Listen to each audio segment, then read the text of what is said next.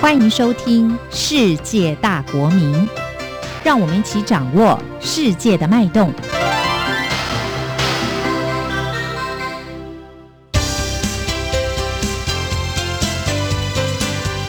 公民新世界。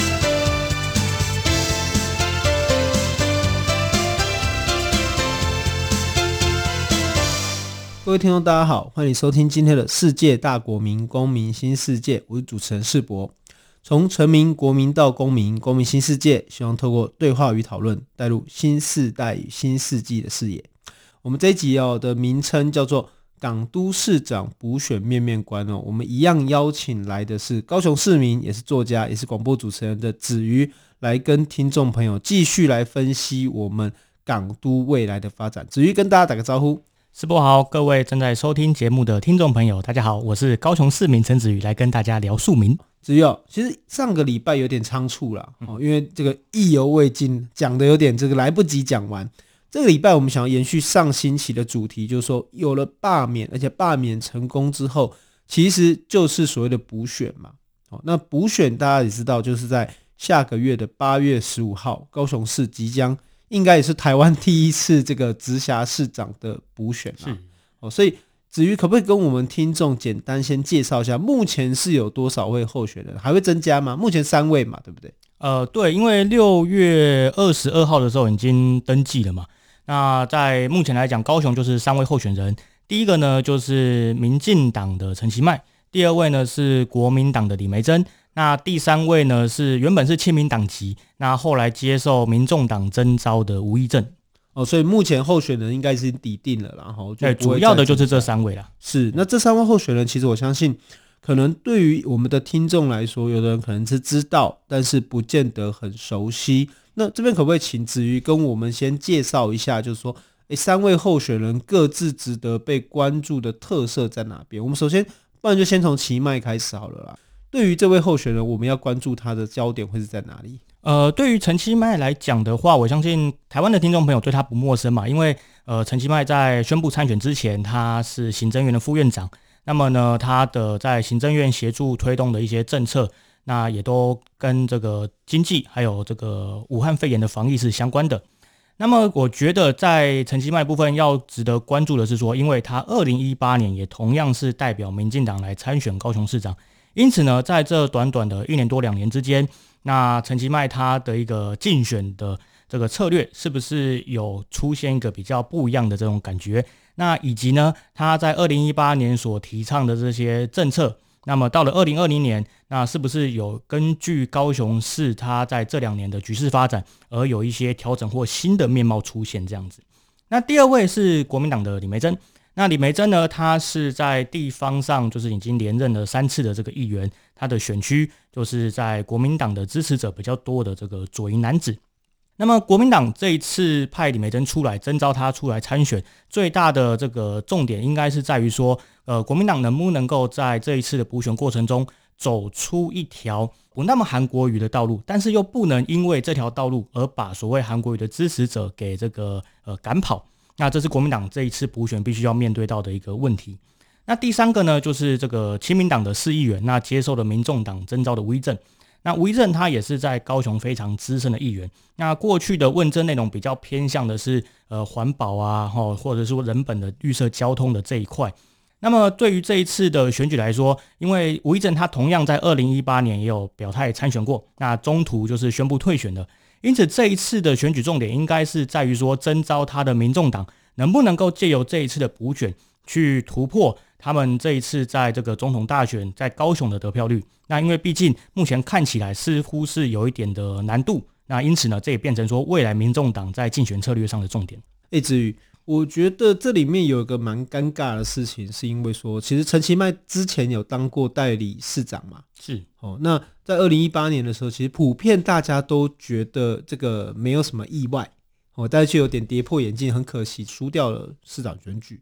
那这一次的补选对于陈其迈阵营来说，是不是真的就是胜券在握呢？其实我觉得反而有点担心哦，因为这对于这个陈其迈来说也是非常关键的一战嘛。嗯哼，那你怎么来看目前这个他在高雄的这个选情大概是怎么样？因为其实，在二零一八年的时候，一开始大家也都认为说啊，民进党在高雄就是稳赢的嘛。所以呢，其实，在后来的结果让大家都跌破眼镜。这其实中间有很长的一段路，呃，故事可以讲了。最主要的原因就是在于说，呃，韩国瑜他是一个非典型的政治候选人，因此他所采取的策略是非常具有煽动性的，而且也成功的去激起了当时候的一个情绪。那这是另外一个故事。回过头来，那经过了二零一八年的失败之后，我们可以看到陈其迈他在这一次的选举上可以说是全神戒备了。那不只是他。啊，甚至连整个民进党都是全力的来支持跟那个相挺。那陈其迈除了他自己本人到呃从参选一直到现在，几乎每天都哦早上七点八点，有的时候甚至呃五点六点就开始去跑市场，然后呢去呃跟市民做第一线的接触之外，他也很积极的就是去走访一些产业啊，或者是说跟青年去讨论怎么样能够让高雄的城市可以尽速的去转型。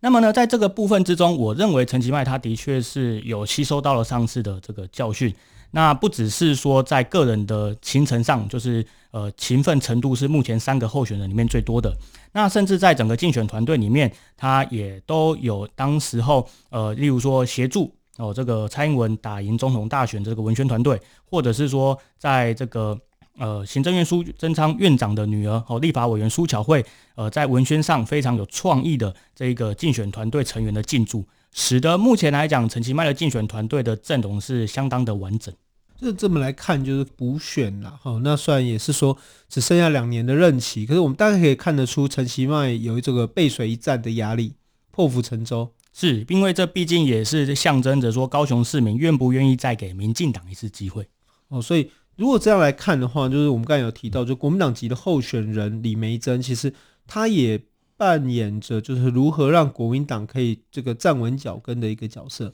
呃，那你怎么看他怎么摆脱呢？就是他好像这里有点尴尬，因为他一方面需要跟呃韩国瑜市长保持友善，但是又不能够太亲近的一个距离跟关系。那他要怎么来让国民党重整旗鼓？呃，这个其实面临到就是我们在呃上个礼拜的节目所谈到的这个所谓韩流带来的呃政治效应，因为韩流它本身是一个有强烈的民粹成分在，因此呢，呃这些对于韩国瑜表达支持的支持者哦，这些呃支持韩国瑜的高雄市民，他们那样的一个对于呃政治人物的支持还在的时候，如果李梅珍他采取的这个竞选策略路线是跟韩国瑜距离比较远。那这些支持者其实是有非常高的动力，就是放弃投票，甚至就是说，甚至是反对李梅珍。但是李梅珍如果跟这些呃后支持者走得太近，他又会把大多数的，或者是说这个对呃国民党不是那么支持的哦这些民众给赶跑。因为毕竟在整个韩流他的政治局势里面，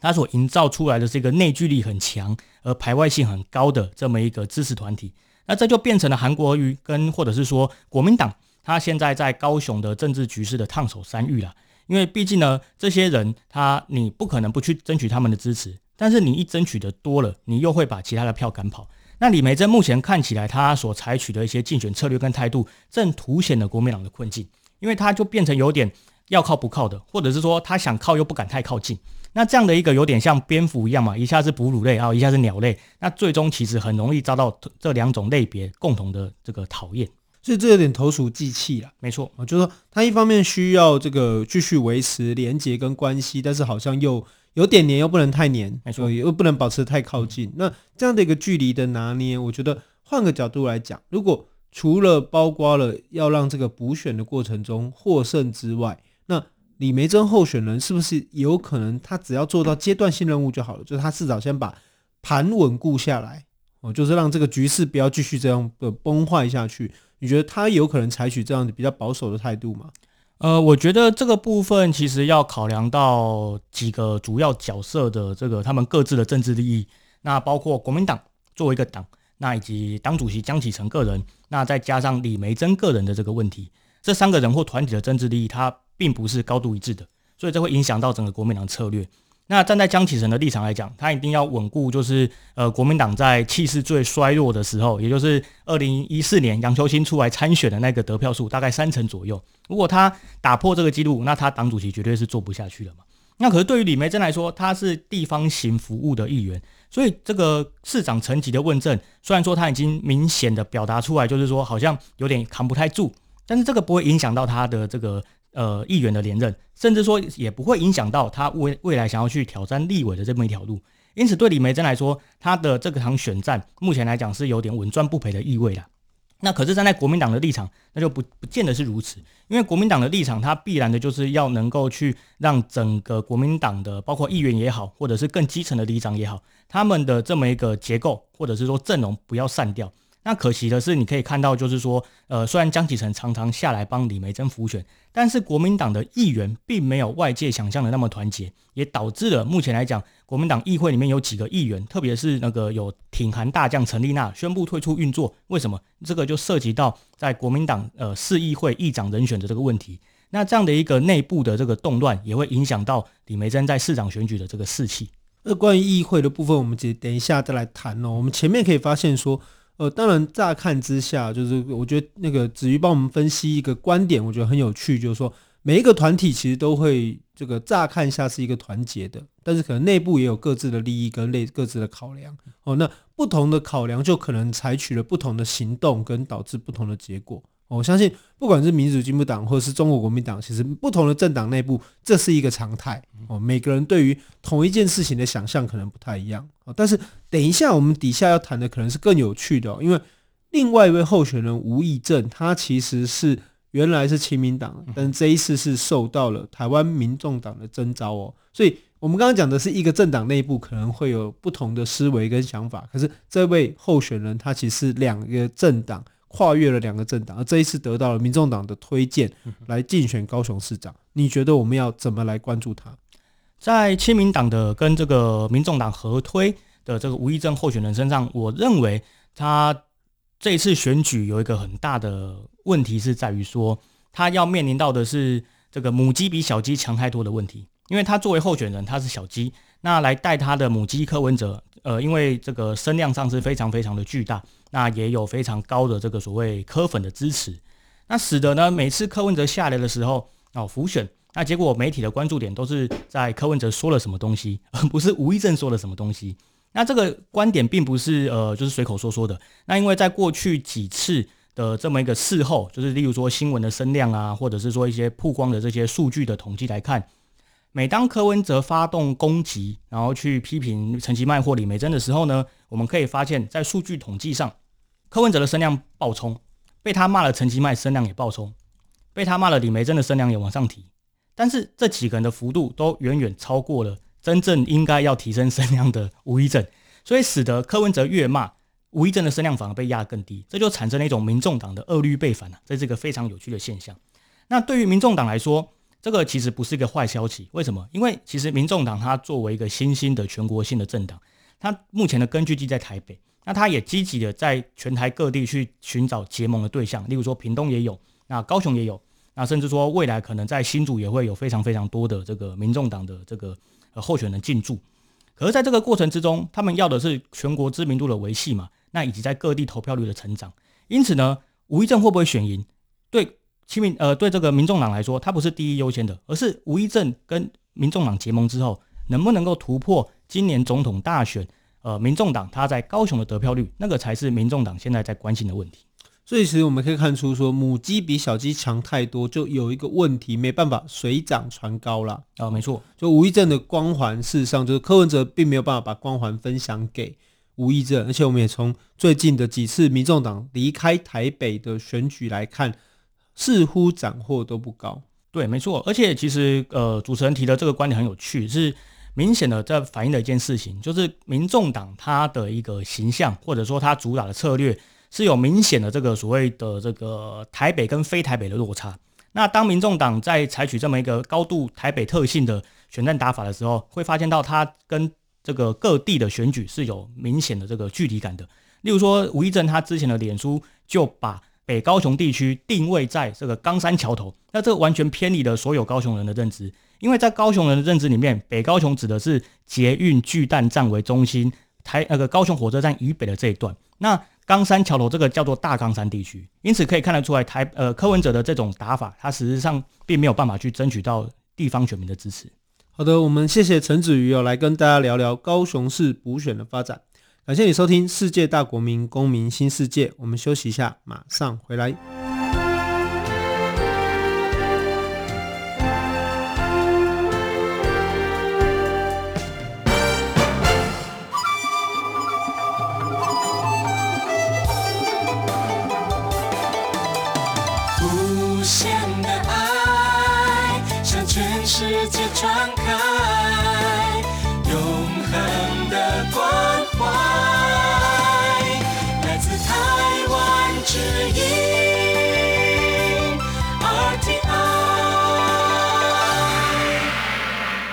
位听众，大家好，欢迎你回来《世界大国民公民新世界》。我们这集邀请的是高雄市民，也是广播节目主持人，然后也是作家的陈子瑜，来跟我们谈谈马上即将在八月十五号就要进行的高雄市长补选。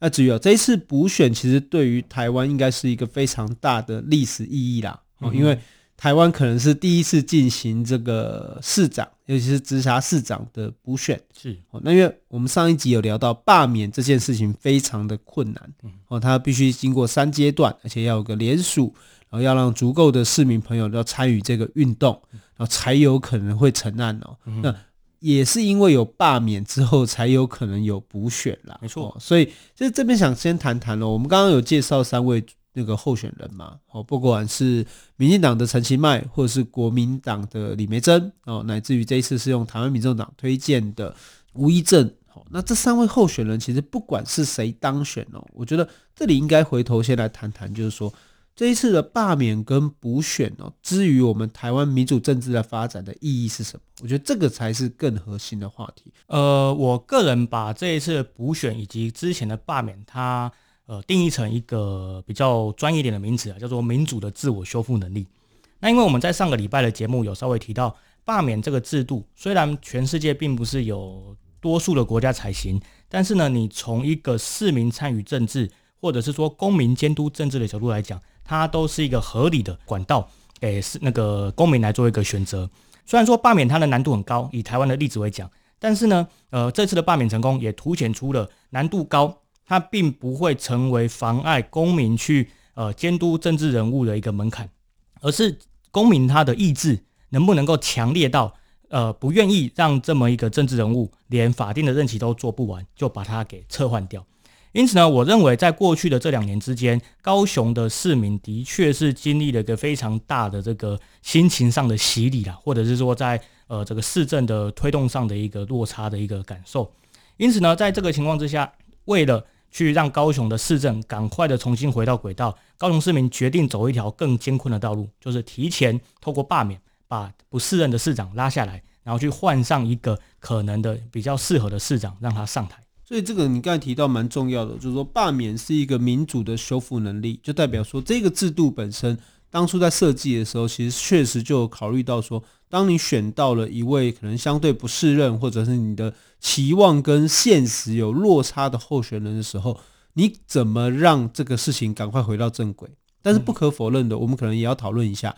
罢免这一件事情对于资源的耗费上面，或者来自于时间的这个耗费上面，是有相对程度的浪费跟影响吗？呃，对于这样的一个说法，当然我的意见是稍微保留一点的。因为说句实话，这个说法我们也常常听到，特别是在之前整个罢免推动过程中，那反对罢免的这个这一方呢，也是有类似的这个说法出来。只是这个说法它忽略了一个现实意义，是说为什么要推动罢免？这是来自于当市民已经认为说这个市长继续做下去，对整个市政只是有百害而无一利的时候，那么早点把它拉下来，其实是一个长痛不如短痛的效果。那在这个过程中，我们也可以举一个更明显的例子。好，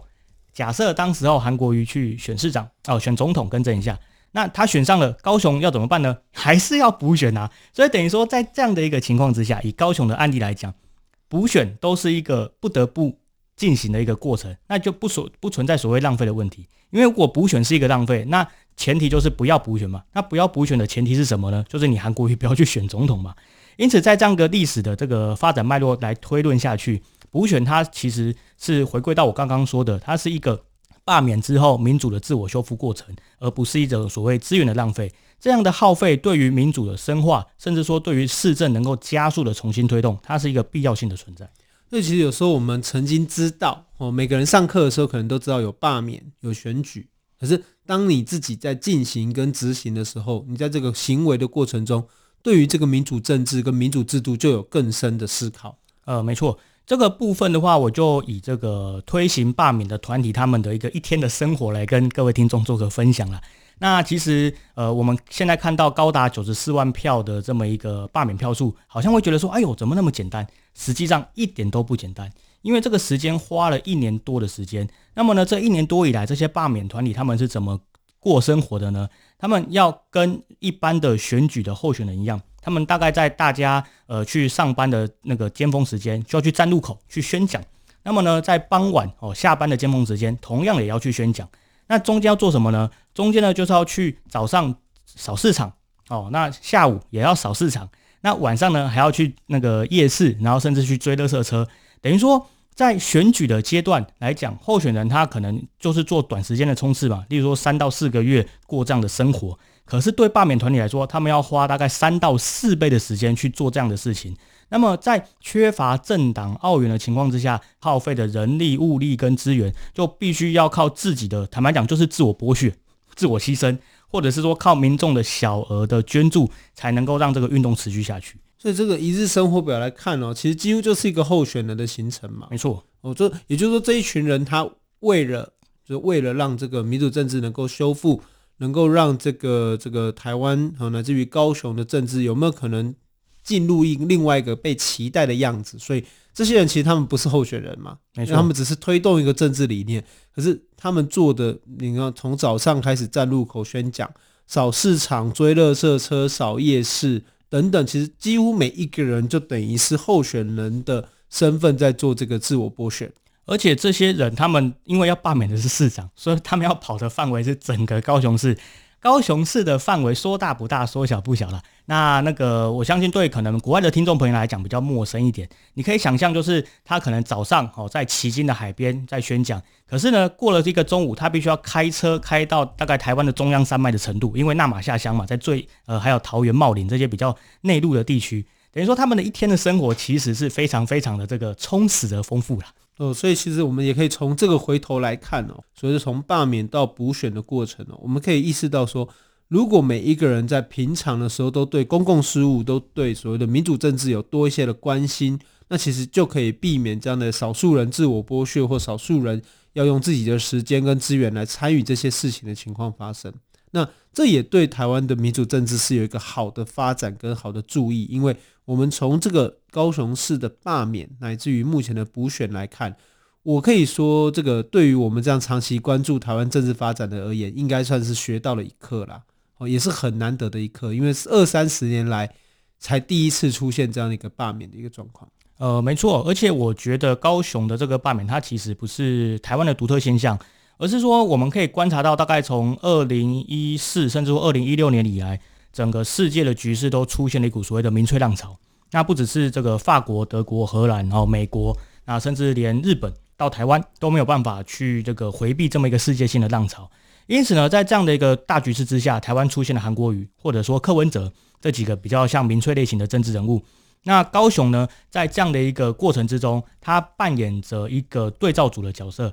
他接受了这么一个民粹的浪潮，那他也凸显出这么一个民粹政治所产生的后果，并且用自己的力量去把它做一个修复，变成是回归到一个比较常轨性的这个呃政治发展。那我认为，作为一个高雄人，或者是作为一个台湾人，那我们能够去体会到这么样的一个局势的发展，其实真的是一种有见证历史的这么一个感受了。而，其实这个罢免的这个也不是这一次才有了，我们从。几年前有一个戈兰伟行动嘛，嗯，哦，那虽然他没有成功，但是看出台湾对于罢免这件事情越来越熟悉，乃至于亲近，哦，甚至于会思考说，一旦你对你的候选人不满意，你就可以再发动这件事情，不管他成功或不成功。但是不可否认的，补选胜利的市长，他在这一任的任期大概也只剩两年的时间，哦，那你认为不管是谁当选，这两年的任期，他要面对的会是什么样的一个课题？我觉得新的高雄市长他最重要的问题，当然就在于说要怎么样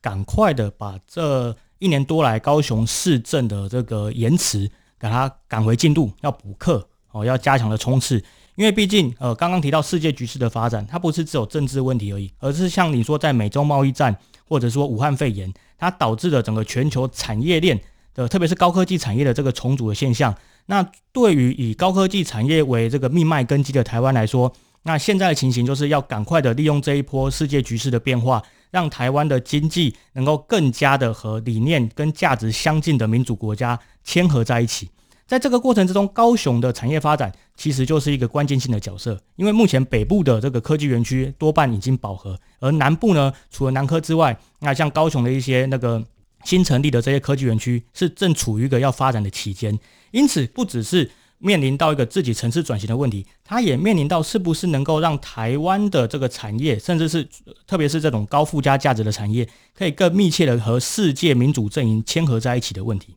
因此，高雄市长最重要任务就是要在两年的时间之内，赶快的让高雄的这些基础建设能够完备，让高雄的产业可以透过这一波世界局势的变化，加速的转型，去完成高雄市民的期待，也完成台湾整个国家战略所需要的这个目标。那等于是说，这一任的高雄市长其实是一个关键，在于国际局势有了一个很大的变化。呃，没错，而且他的幕僚团队也会非常的辛苦，因为这个绝对不是一天当两天用就能够解决的事情，可能要当四天来用。那在我们节目里面，其实之前也有谈过这个美洲贸易战整个国际的新局势嘛。那这个来看的话，其实确实高雄在前一年的发展，因为市长在当选之后，马上就准备着选总统。哦，那这样的时间内，确实，我想是应该会有点分身乏术啦。没错，那当然，未来的新市长其实他第一个面对的可能是国际局势，他可能面对的是城市转型。但不可否认的，那对于市政来说，市长有没有什么优先这个需要执行或者是克服的挑战？对于市长来讲，他在市政方面最重要的任务，当然就是要赶快的让市民感受到市政是全面的动起来的这件事情。虽然说动起来是感觉有点抽象，但是我们回归到一些比较具体的一些面向，例如说，在韩国瑜执政的时期，那那个推动中的亚洲新湾区的这个土地开发，或者是说它的一个土地的招标，其实是面临到好几次的流标。那新市长能不能够在短时间之内让这些呃既定的开发政策可以推动下去？那或者是说像桥头科学园区，或者是说像路竹的生医园区，以及高雄当地的一些产业，例如说吸引青年回乡，或者是说这个青创哦创业的产业，能不能够让它很很快的去让大家能够有感？那我认为这个是一个评估说高雄市政能不能够让呃市民感受到有在动起来的一个客观的依据。也就是说，未来这个高雄面对到转型的关键时刻哦，其实对于我们的市民朋友来说。终究还是希望高雄如何从一个重工业的都市，慢慢转型成一个多元的，啊，然后同时经济与文化并重，然后乃至于可以再一次的跟世界接轨，好的一个，好另外一个台湾的一个很重要的城市，而这也是我们节目这两集特别针对高雄进行一些分析的原因。那这边也想谈谈哦，因为高雄市议会这一次随着补选哦，那议长也过世了，那。是不是这个国民党在高雄市议会主导的这个局势，会不会有可能也伴随着补选的结果、市长补选的结果而有一些变化呢？呃，我觉得目前高雄市议会议长的选举，虽然说国民党出现了内乱，但他们还是相当的有优势啦。为什么呢？因为我们可以举一个对照组，就是二零一四年有太阳花学运以及陈菊市长拿下了史上最高的九十九万票连任的这么一个大顺风的时候。民进党在议会也只能勉强过半而已。在这之前，哦，就是之前十几年民进党执政时间呢，都是国民党在议会过半。因此，我们可以去得到一个比较客观的依据，就是说，国民党在高雄的这个地方根基是非常深厚的。那尽管这一次在议长人选有点乔不拢而产生了一些分裂的状况，可是我认为国民党要重新拿回议长的难度，并不是外界想象中的那么的高了。那今天很高兴，我们邀请到的是广播主持人、作家，也是高雄市民的子瑜，用两周的时间来跟我们谈谈高雄补选乃至于罢免这一路的过程。高雄之于台湾是重要的城市，我们希望呼吁大家可以跟我们一起来关心台湾南部重要的政治发展。我是主持人世博，感谢你的收听，世界大国民公民新世界，我们下周再见。